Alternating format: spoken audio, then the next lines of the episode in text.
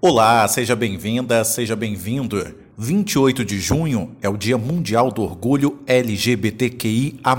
A data remete a um acontecimento ocorrido no ano de 1969 em Nova York. Naquele dia, homossexuais e transexuais frequentadores do bar Stonewall Inn se levantaram contra a homotransfobia da polícia, que realizava batidas frequentes no local. O levante contra a perseguição da polícia às pessoas LGBTQIA durou mais duas noites e no ano seguinte resultou na organização da primeira Parada do Orgulho LGBT, realizada no dia 1 de julho de 1970, para lembrar o episódio.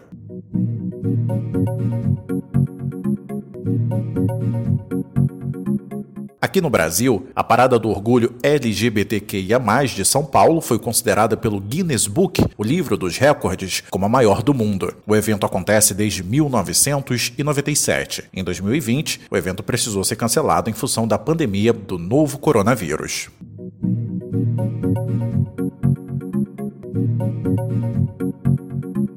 Mas você sabe o significado de todas essas letras? Sabe o que LGBTQIA representa? Essas definições são o tema do podcast do Pablo.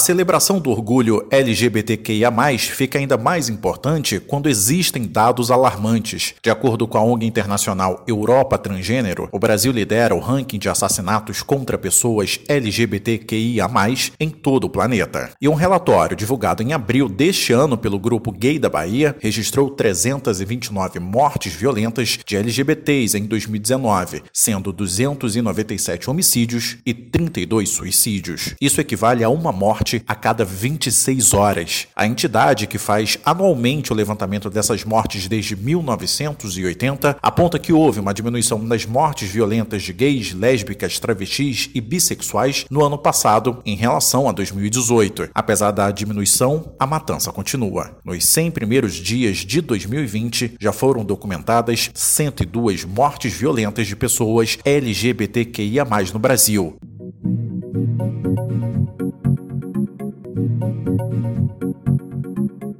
Apesar dos números assustadores, há algumas conquistas a serem comemoradas pela comunidade LGBTQIA. Ainda em 2019, por oito votos a três, o Supremo Tribunal Federal aprovou a utilização da lei do racismo para punir a homotransfobia. Os ministros entenderam que a lei que define os crimes resultantes de discriminação ou preconceito de raça, cor, etnia, religião ou procedência nacional também deve ser aplicada a quem praticar condutas discriminatórias homofóbicas e transfóbicas. A homotransfobia não tem uma lei própria, mas se tornou crime no Brasil.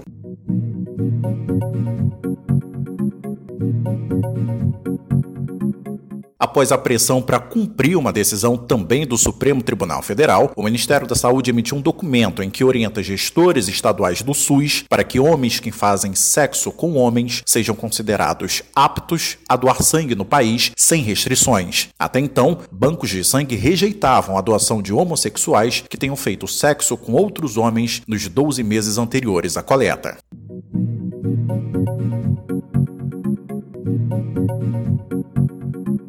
E para conversar comigo hoje, eu convidei o fundador do Grupo Gay da Bahia, o antropólogo, historiador e professor Luiz Motti. Oi, professor, tudo bem? Muito bem, obrigado, Pablo. Professor, para a gente começar, queria que o senhor, por gentileza, explicasse o que é o Grupo Gay da Bahia, sei que ele existe há muito tempo, e qual é a importância da existência desse grupo para a população LGBTQIA+, aqui no Brasil. O Grupo Gay da Bahia GGB foi fundado por mim em 1980. Está completando, portanto, 40 anos. Eu estava com meu companheiro assistindo o pôr do sol em Salvador, no Farol da Barra, quando um machão homofóbico me deu um tapa na cara. Estávamos discretamente sentados, sem nenhum lance romântico, nada. Então, isso machucou meu coração, a minha consciência, e resolvi então colocar um anúncio no jornal O Lampião, dizendo: bichas baianas, rodem a baiana, tudo bem, mas vamos organizar um grupo de militância homossexual. E daí foi fundado chamado GGB, que se tornou o grupo mais antigo em funcionamento. Outros grupos anteriores eh, desapareceram e o GGB continua. Dependendo da idade de quem está nos ouvindo agora, se acostumou a ouvir até um tempo atrás o termo GLS, gays, lésbicas e simpatizantes. Esse termo não se usa mais, caiu em desuso. Por que, que não se usa mais esse termo? Por que, que mudamos esse termo? Primeiramente era movimento homossexual brasileiro, depois movimento gay e lésbico, daí GLS. Isso foi uma invenção do editor André Fischer, de São Paulo, que do Mix Brasil, que eh, achou importante incluir os simpatizantes, o S de simpatizante, que alguns, assim, jocosamente diziam que era um suspeito. Era um termo abrangente, na verdade, embora não tivesse eh, incluído a transgêneros. Daí passou-se a usar GLT, gays, lésbicas, travestis. Daí quiseram incluir as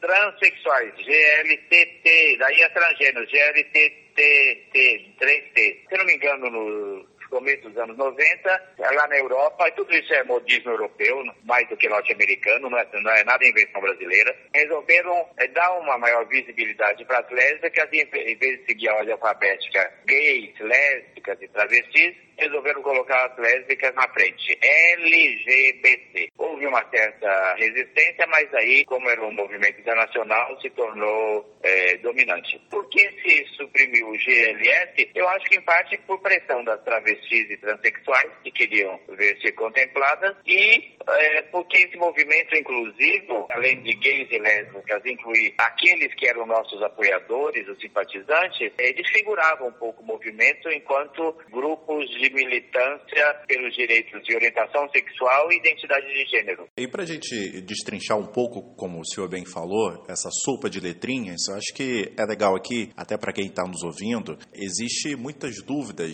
até dentro da própria comunidade, e claro, fora também, sobre o significado de cada uma dessas palavras. Então acho que a gente pode começar pela L, que é a primeira termo lésbica já existe empregado como sinônimo de é, mulher que mantém sexualmente e afetivamente relações com outras mulheres, já é usado desde o século XVIII. É o termo mais antigo. Antes da palavra heterossexual, homossexual, é o gay, que aqui dirige o seu desejo para pessoas do mesmo sexo. Somos homossexuais. B, bissexuais são homens e mulheres que sentem atração física e desejos afetuosos para pessoas de ambos os sexos. LGBT. T inclui tanto transgênero, que para mim é o termo genérico, um guarda-chuva que inclui as travestis e transexuais. A gente tem outras letras também, Q, I, A e o mais que, que é de queer. Queer é uma palavra inglesa que significa estranho, exótico, esquisito, e que é um termo ofensivo, equivale ao nosso viado, né, em que, é, a partir das teorias queer, que são pessoas que não querem ter uma identidade fixa, que são metamorfoses ambulantes, que querem, que acham que a sexualidade, a orientação sexual é nômade. Então eles são contra a afirmação identitária. Esse seria o quê?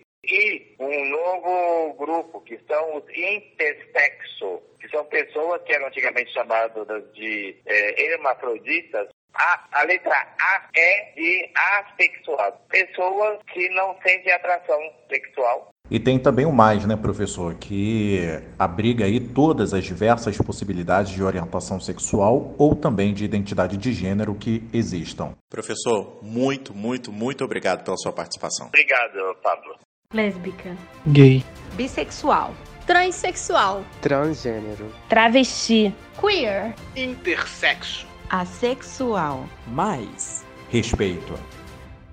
Você que chegou até aqui, obrigado pela sua companhia. Se você quiser conversar comigo sobre o tema deste episódio ou dos outros podcasts disponíveis aqui no Spotify, me procura no Twitter, arroba Pablo Shinoda, Shinoda com SHI. Até o próximo podcast do Pablo. Thank you.